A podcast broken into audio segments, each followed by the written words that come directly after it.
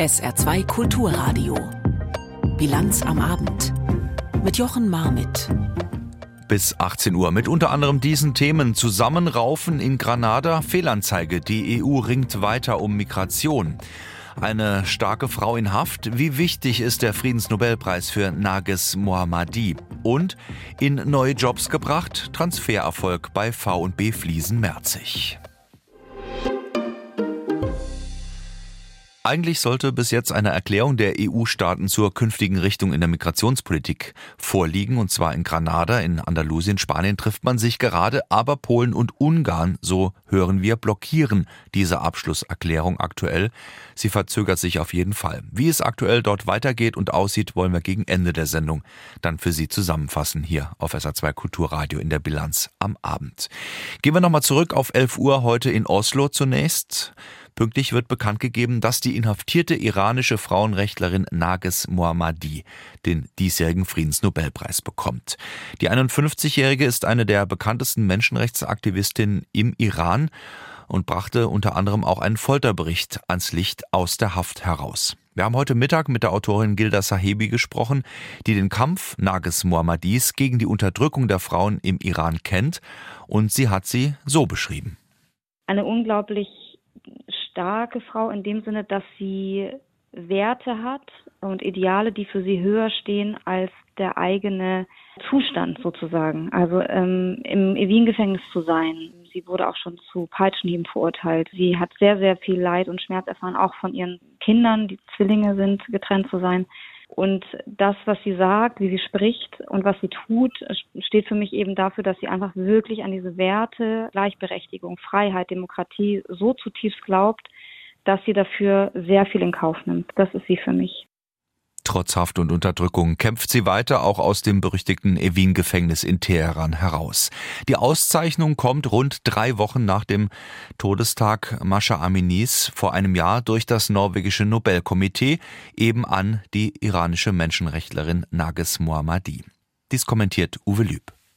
Was haben das Regime im Iran und ein Vogelstrauß gemeinsam? Den Kopf in den Sand zu stecken. Nach dem Motto, was nicht sein kann, das nicht sein darf, verschweigt der offizielle Iran den Friedensnobelpreis für Nages Mohammadi zunächst. Später verbreitet eine iranische Nachrichtenagentur, Mohammadi sei von ihren Unterstützerinnen animiert worden, noch entschiedener aufzutreten, zu eskalieren. Dann werde man die Aufmerksamkeit des Nobelkomitees auf sie lenken, als sei das Komitee so einfach steuerbar. Es liegt ein Stück weit in der Natur der Sache, dass ein Regime, das selbst den Anlass für die Arbeit Mohammadis gibt, nicht stolz reagiert. Aber wer einen, wenn nicht den wichtigsten internationalen Preis ignoriert bzw. zu diskreditieren versucht, stellt sich bewusst abseits der internationalen Gemeinschaft. Das Nobelkomitee hingegen weiß um die politische Dimension der Preisvergabe, denn es würdigt mit Nages Mohammadi nicht nur eine Kämpferin für Menschenrechte. Zugleich rückt es damit die iranische Bewegung Frau, Leben, Freiheit erneut ins Rampenlicht. Nach der großen und blutig niedergeschlagenen Protestwelle infolge des Todes von Gina Mahsa Amini in Polizeigewahrsam und der in großen Teilen der Welt anhaltenden Empörung darüber, muss es für das Nobelkomitee geradezu naheliegend gewesen sein, so zu handeln. Dabei ist Nages Mohammadi keine Ikone der vor einem Jahr entstandenen Protestbewegung. Die Bedeutung der Preisvergabe an sie schmälert das nicht. Im Gegenteil. Ihr jahrzehntelanger Kampf für Menschenrechte kann gar nicht genug gewürdigt werden. Sie ist nicht die erste, die entsetzliche Zustände in iranischen Gefängnissen anprangert. Aber sie ist mit Sicherheit eine der ganz wenigen, die Haft, Demütigung und Entwürdigung so lange durchgestanden haben. Und noch immer scheint sie ungebrochen zu sein, trotz der gewaltigen persönlichen Kosten, wie es in der Begründung des Komitees heißt. Ihre Kinder leben mit dem Vater im Ausland, sie hat kaum Kontakt zu ihnen. Sie selbst ist schwer krank und offenbar fehlt es an ausreichender medizinischer Betreuung. Trotz allem ist Mohammadi um ihrer Sache willen im Land geblieben und hat ein ums andere Mal Gefängnis in Kauf genommen. Der Friedensnobelpreis wird ihr nicht den Weg in die Freiheit ebnen. Er wird auch nicht das Regime im Iran verändern, aber er dürfte sie und diejenigen anspornen, die sich ein anderes Land wünschen. Ein Land, in dem sie ein selbstbestimmtes, freies Leben führen können. Die Meinung von Uwe Lüb zum Friedensnobelpreis an die iranische Menschenrechtlerin Nages Mohammadi. Wir gehen nach Luxemburg. Der Wahlspruch der Luxemburger lautet, mir welle bleibe, wat ma sinn. Auf Deutsch, wir wollen bleiben, was wir sind. Wie kann diese Einstellung bei einer Wahl erreicht werden? Die stehen nämlich im zweitkleinsten Land der EU am Sonntag an übrigens das reichste Land der EU. Rund 265.000 Wahlberechtigte werden abstimmen.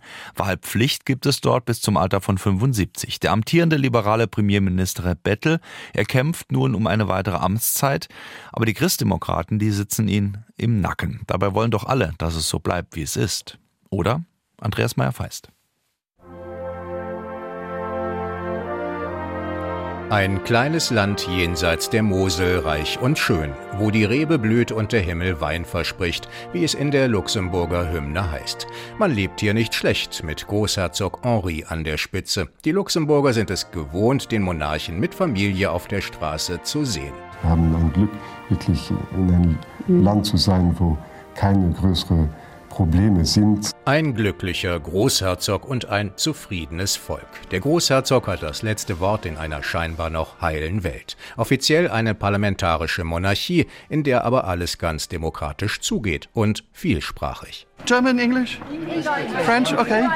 Die Nationalsprache ist Luxemburgisch und der liberale Xavier Bettel seit zehn Jahren Premier, obwohl der 49-Jährige in den Umfragen immer schlecht dastand. Dafür hat er ein Händchen für Bündnisse und für bewusst antipopulistische Themen im Wahlkampf. Ein bisschen weniger Steuern, ein bisschen mehr Energiewende. Ich sehe es sehr oft auch bei äh, anderen Parteien, die glauben dann, wenn ein Trend ist, der eher dann wirklich rechts, rechts, rechts nationalistisch kommt und die dann ein Gefühl haben, die dann politischen Profit haben können, das nachzumachen.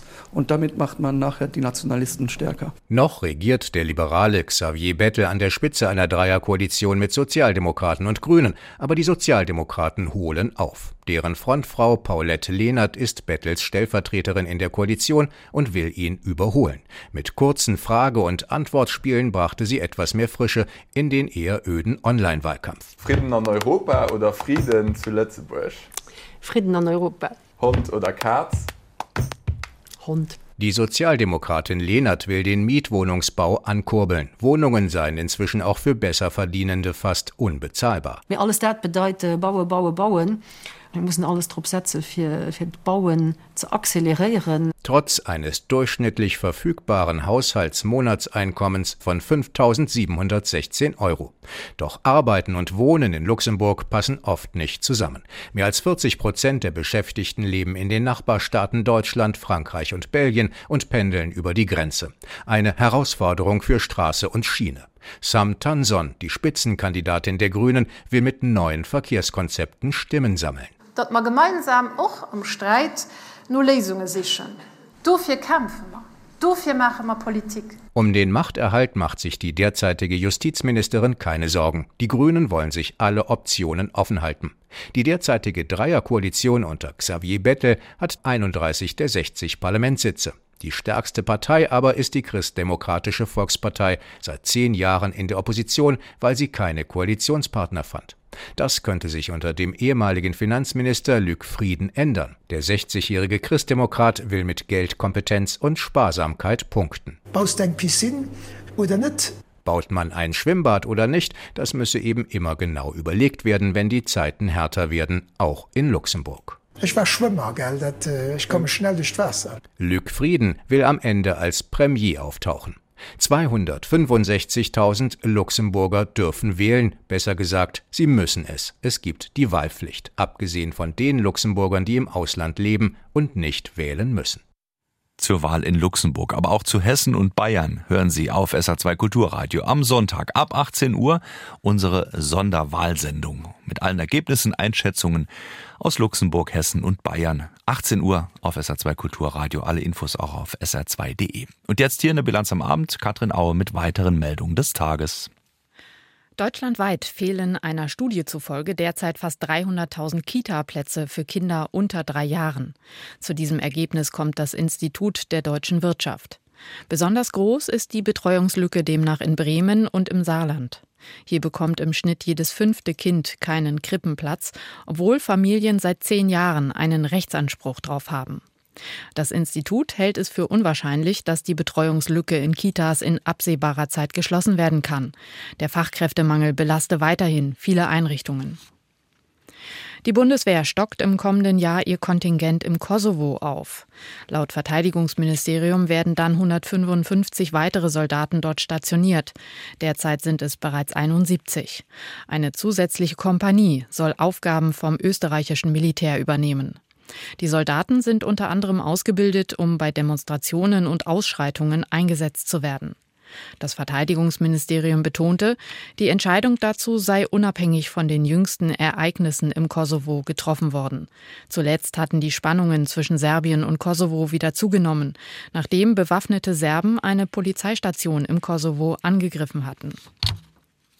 Rund 1400 Schulen in Deutschland haben momentan keine Schulleitung. Das hat eine Umfrage des Spiegel unter den Kultusministerien ergeben. Betroffen ist demnach etwa jede 19. der rund 27.000 öffentlichen Schulen. Negativer Spitzenreiter ist Nordrhein-Westfalen. Hier sind rund 360 Schulleiterposten nicht besetzt. Gut sieht es hingegen in Hamburg aus.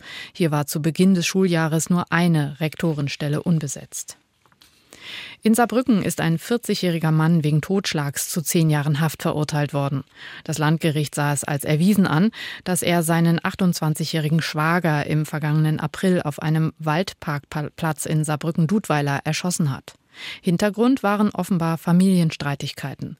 Der Täter hatte sich kurz nach den Schüssen selbst gestellt. Das Pokalspiel des ersten FC Saarbrücken gegen Bayern München wird live in der ARD gezeigt. Der DFB hat die Partie auf den 1. November terminiert. Anstoß im Ludwigsparkstadion ist um 20.45 Uhr. Wie viele Karten es für das FCS-Spiel gegen die Bayern geben wird, ist noch nicht bekannt.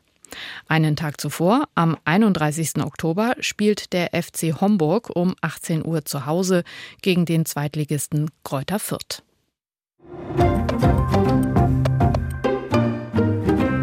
Nach dem Rückzug des möglichen Investors für Ford in Saarlouis haben heute auch die Beschäftigten einiger Zulieferbetriebe über die Situation beraten. Das teilte die Gewerkschaft IG Metall mit. Demnach gab es Betriebsversammlungen in sechs Zulieferbetrieben. SA2-Reporterin Yvonne Schleinhege-Böffel. Trotz des produktionsfreien Tages heute sind nach Auskunft der Gewerkschaft rund 400 Beschäftigte zu den Betriebsversammlungen gekommen. Der Schock über die Nachricht von gestern sei bei den allermeisten Beschäftigten noch deutlich zu spüren gewesen, so der IG Metall Bevollmächtigte Cavelius. Für sie habe sich die Ausgangssituation nun massiv verschlechtert. Bereits seit einigen Wochen laufen in sechs Betrieben im Zuliefererpark Verhandlungen über einen Sozialtarifvertrag. Etwa bei Tenneco habe man als Zwischenergebnis bisher zumindest den Ausschluss betriebsbedingter Kündigungen bis Mitte 2025 durchsetzen können, so Cavelius weiter. Die allermeisten Unternehmen blieben aber nach wie vor eine Antwort schuldig, wie es ohne Fort weitergehen könnte. Angesichts der nun verschärften Lage rief die IG Metall zu konstruktiven Verhandlungen auf. Ansonsten werde die Gewerkschaft den Druck erhöhen, sprich zu Warnstreiks aufrufen. Der Ford-Zuliefererpark hat insgesamt rund 1100 Beschäftigte. Eine andere Baustelle, die auch für einen Schock gesorgt hat, im vergangenen Jahr für viele Beschäftigte, bei V&B Abteilung Fliesen in Merzig. Die Produktion wurde gestoppt und dann gab es erst einmal nur Fragezeichen. Heute nun wurde eine Art Vermittlungserfolg vorgestellt und zwar von der Gesellschaft für Personalmanagement im Strukturwandel, kurz PIS, die damit beauftragt wurde, die Menschen als in Transfergesellschaft in neue Jobs zu bringen. SR-Wirtschaftsredakteur Lars Ohlinger war mit dabei. Lars, nochmal zur Rekapitulation. Wer hat sich denn da insgesamt ins Zeug gelegt? Von welcher Größenordnung sprechen wir da nochmal? Wir reden ja über das Fliesenwerk äh, V&B in Merzig. Dieses Fliesenwerk ist recht lang. Wenn man da mal vorbeifährt, sieht man das auch. Rund anderthalb Kilometer lang ist das. Dort haben Anfang 2022 noch 500 Personen gearbeitet. Rund 200 waren es in der Produktion und vor allen Dingen um die ging es jetzt erstmal, denn diese Personen mussten sich neue Jobs suchen. Die Fliesenproduktion gehört ja seit dem Jahr 2007 einem türkischen Unternehmen und die haben dann im letzten Juli verkündet, okay, wir machen hier dicht. Ein Teil davon werden wir umlagern nach in die Türkei. Ein Teil wird verschrottet auch, das können wir nicht mehr gebrauchen und da standen diese Personen natürlich vor dem Aus. Und um genau die ging es jetzt natürlich. Äh, wie sieht jetzt die neue Situation aus für diese ehemaligen Beschäftigten der V und B Abteilung Fliesen Merzig? Insgesamt sind dann in eine Transfergesellschaft für zwölf Monate lang ungefähr 160 Personen hineingegangen. Da war die Erfolgsquote recht hoch. Der Betriebsrat ist da sehr zufrieden, auch das Unternehmen selbst. Von knapp 160 sind nur 13 Personen, die nichts gefunden haben.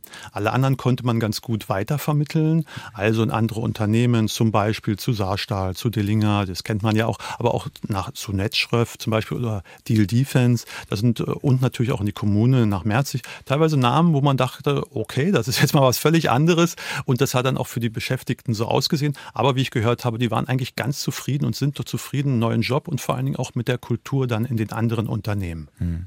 Das heißt, breit gestreut eigentlich, also an dem Standort ging es ja auch um Logistik, Verwaltung, Vertrieb. Äh, was ist mit diesen Beschäftigten? Bei Verwaltung und Vertrieb ist es einfacher, weil das sind so rund 190 Personen, die bleiben in Merzig auch. Die sind dann aber auch nicht alle in Merzig, kann man sich vorstellen. Vertrieb kann man nicht nur aus Merzig heraus machen. Da ist kein Problem, die sind umgezogen in ein neues Gebäude. Schwieriger ist es mit dem Logistikbereich. Da wird derzeit noch gearbeitet auf dem Fließenwerk, aber die ziehen auch um. Da wird ein neues Gebäude in der Nähe von Koblenz gearbeitet. Das betrifft rund 90 Personen.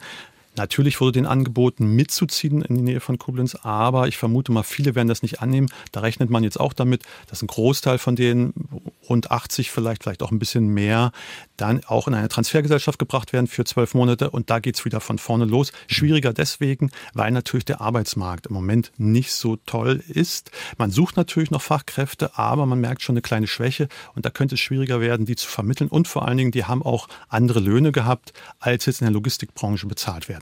Du hast zu Beginn äh, so ein bisschen geschildert, wie groß dieses Gelände eigentlich ist. Ähm, jetzt natürlich auch die Frage nach den Menschen, die dort gearbeitet haben. Was passiert jetzt mit dem Gelände? Das Gelände gehört erstmal noch V&B weiterhin. Das wurde auch nie verkauft. Das sind die Fließenwerk bzw. türkische Unternehmen, die waren nur Mieter. V&B muss jetzt mal gucken, was man damit macht. Ich vermute mal, dass es vielleicht dann auch verkauft wurde. V&B hat ja schon andere Gelände verkauft. Das ist ein sehr großes Gelände. Da muss man dann was entwickeln natürlich. Das wird nicht so einfach und das könnte noch viele, viele Jahre dauern. Lars Ollinger aus der SR Wirtschaftsredaktion über den ja, Teilerfolg kann man schon sagen, bei V und B Fliesen in Merzig durch die Transfergesellschaft. Sie hören die Bilanz am Abend hier auf SA2 Kulturradio. Wer zurzeit ein Haus bauen oder kaufen will und dafür einen Kredit aufnimmt, der bekommt es schon mit ja, relativ hohen Zinsen zu tun, momentan zwischen 4 und 5 Prozent. Das ist aber noch nichts im Vergleich zum Zinssatz des KfW Studienkredits. Der ist in letzter Zeit saftig angestiegen und erreicht mit über 9 Prozent neues Rekordniveau. Betroffene Studierende häufen dadurch einen riesigen Schuldenberg an. Einige Politiker fordern nun Hilfe vom Bund. Sarah Beham berichtet. Peter Herzog ist Student, 28 Jahre alt und hoch verschuldet. Für sein Jurastudium im bayerischen Bayreuth hat er einen Studienkredit der staatlichen KfW-Bank aufgenommen, damals zu niedrigen Zinsen. Das Problem, der variable Zinssatz ist jetzt auf über 9 Prozent erhöht worden, Rekordniveau. Die Schuld wird immer höher, der, der Zins wird immer höher. Man macht sich schon Gedanken, vor allem wie man auch aus dem Studium rauskommt. Meine Schuld ist bei ja, mehreren 10.000 Euro. Neben dem Kredit hat der 28-Jährige zwar noch ein Stipendium und jobbt an der Uni, doch das Leben ist teuer. Die jetzige Erhöhung der Kreditzinsen bedeutet für ihn, dass ich mich immer mehr einschränken muss. Die Möglichkeit ist es da, dass es dann auch irgendwann mal an die Substanz geht, indem man irgendwann mal darüber nachdenken muss, was man sich zu essen einkaufen muss. Ohne Kredit könnte er sich das Studium zwar nicht leisten, dennoch rät er anderen Studierenden davon ab, jetzt einen neuen Kredit bei der KfW Bank abzuschließen. Matthias Anbuhl, Vorstandsvorsitzender des Deutschen Studierendenwerks, warnt ebenfalls. Es droht eine Schuldenfalle. Der Zinssatz für den KfW Studienkredit ist doppelt so hoch wie ein Zinssatz zur Immobilienfinanzierung. Das ist wirklich ein echter sozialpolitischer Skandal. Als Grund für die Erhöhung der Zinsen nennt die KfW den Anstieg des europäischen Referenzzinssatzes. Wie es heißt, erzielt die KfW mit dem Studienkredit keinen Gewinn, muss über den Zinssatz aber anfallende Kosten decken. Katrin Staffler, bildungspolitische Sprecherin der CSU im Bundestag, fürchtet, dass Studierende ohne Hilfe der Eltern und bei den hohen Kreditzinsen das Studium ganz abbrechen. Die Abgeordnete sieht Bundesbildungsministerin Bettina Stark-Watzinger von der FDP in der Pflicht. Es ist 2008 gelungen, in den Gesprächen mit der KfW die Zinsen entsprechend zu senken. Die Gespräche müssen jetzt geführt werden, wie dann eine konkrete Lösung aussehen muss. Das muss die Ministerin als ihr großes Thema jetzt annehmen. Vom Bundesbildungsministerium heißt es auf ARD-Anfrage, man habe sich mit der KfW ausgetauscht. Wegen der aktuellen Haushaltslage könne der Bund aber nicht unterstützen. Der Ampelkollege und SPD-Bundestagsabgeordnete Oliver Kaschmarek will aber Hoffnung machen. Wir haben eine bessere Möglichkeit, ein Studium zu finanzieren, das ist das BAföG. Und wir müssen das BAföG jetzt so ausbauen, dass weniger Menschen auf den KfW-Studienkredit angewiesen sind. Kaschmarek spricht die geplante BAföG-Reform der Bundesregierung an. Denn auch dieses staatlich geförderte Finanzierungsangebot für Studierende steckt in der Krise. Wann und wie viel geändert wird, hängt vom Bundeshaushalt ab. Und das kann dauern. Für Student Peter Herzog aus Bayern kommt das ohnehin zu spät. Er kämpft jetzt mit den Zinsen seines Studienkredits und hofft auf einen guten Job nach dem Studium, um seine Schulden abzuzahlen. Wir gehen ganz in den Westen Chinas. Dort liegt die Provinz Xinjiang. Sie ist für die Regierung in Peking zwar weit weg, aber dennoch problematisch, denn dort lebt die Minderheit der meisten muslimischen Uiguren. Problematisch im Regierungssprech, weil diese angeblich terroristische und abspalterische Absichten habe. Es gibt seit Jahren Umerziehungslager und Verfolgung seitens der Behörden mit massiven Menschenrechtsverletzungen. Nun haben zwei deutsche Sinologen veröffentlicht, dass es den Uiguren heute doch wieder besser ginge. Sie sprechen gar von einer Rückkehr zur Normalität. Diese Behauptung hat nun viel Widerspruch erzeugt. Benjamin Eisel fasst zusammen. Die emeritierten Sinologie-Professoren Helwig Schmidt-Glinzer und Thomas Heberer finden, in Xinjiang gebe es deutliche Anzeichen für eine Rückkehr zur Normalität.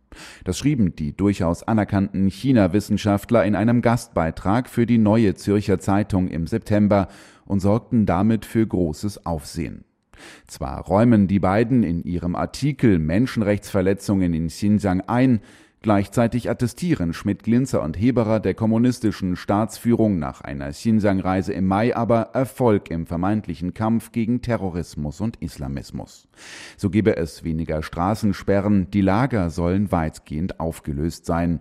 Kostenlose Ausbildung und Gesundheitsversorgung stießen auf Sympathie in der uigurischen Bevölkerung, ist in dem Artikel zu lesen. Eine generelle Diskriminierung von uigurischer Sprache und Kultur sei nicht feststellbar. Ob willentlich oder unwillentlich, sie verbreiten in ihrem Beitrag Narrative, die die chinesische Regierung eins zu eins so auch von sich gibt. Björn Alpermann ist ebenfalls Sinologe. Der Professor an der Uni Würzburg hat ein Buch über Xinjiang geschrieben.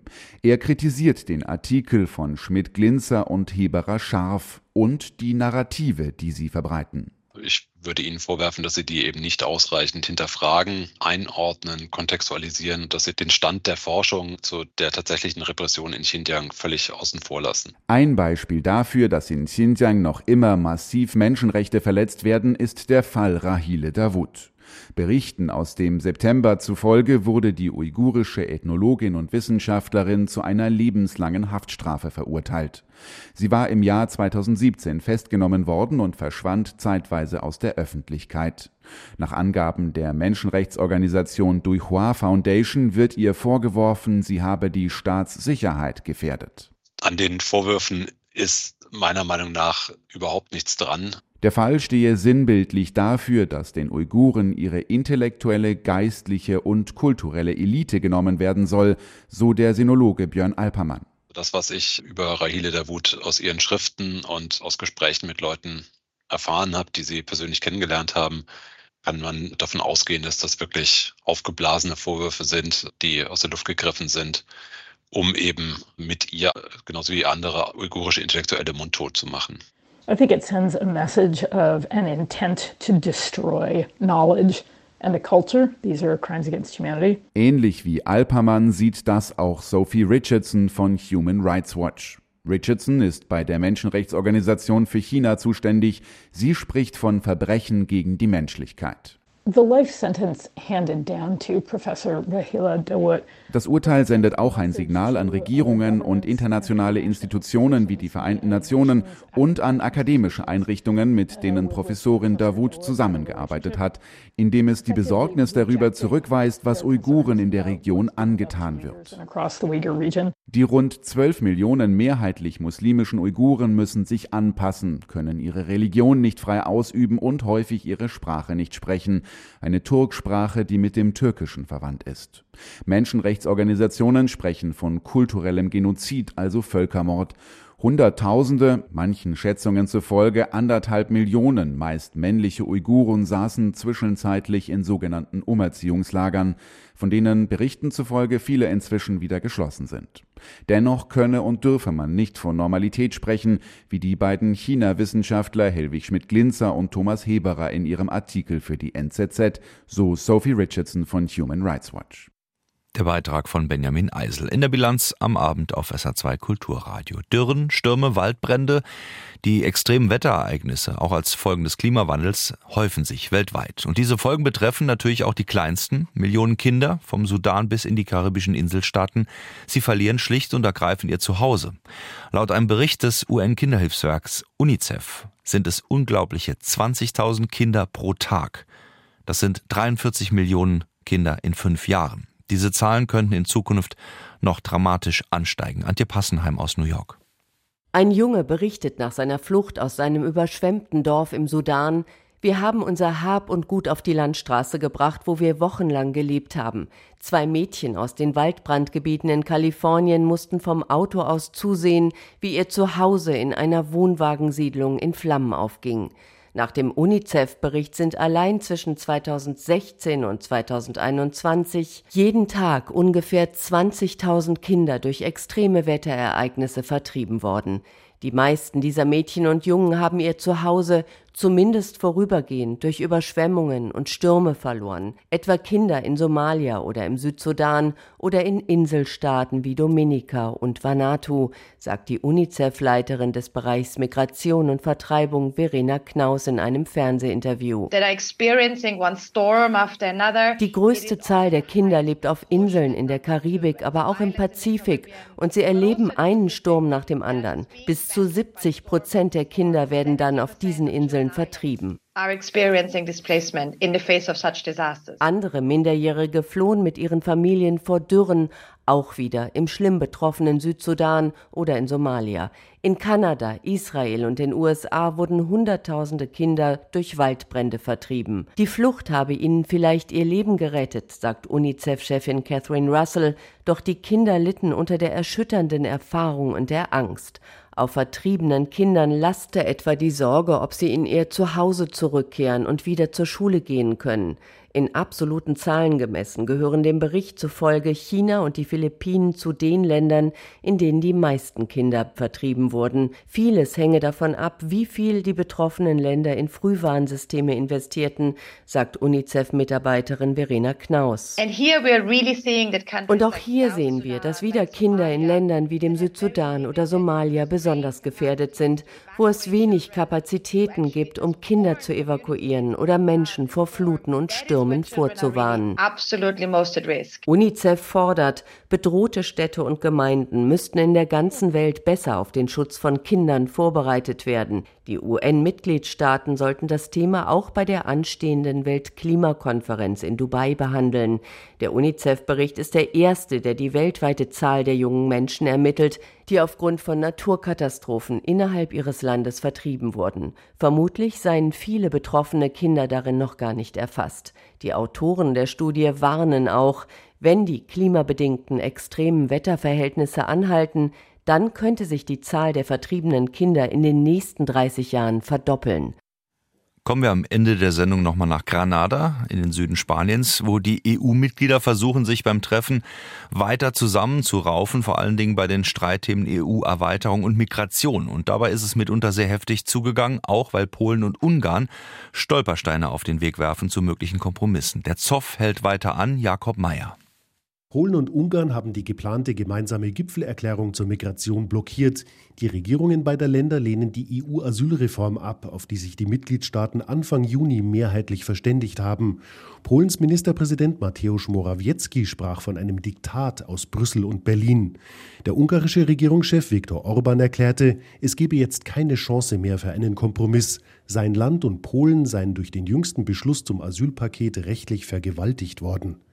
Der Gipfel hat auch über Grundsatzfragen diskutiert, nämlich über eine mögliche EU-Erweiterung und die dafür nötigen internen Reformen.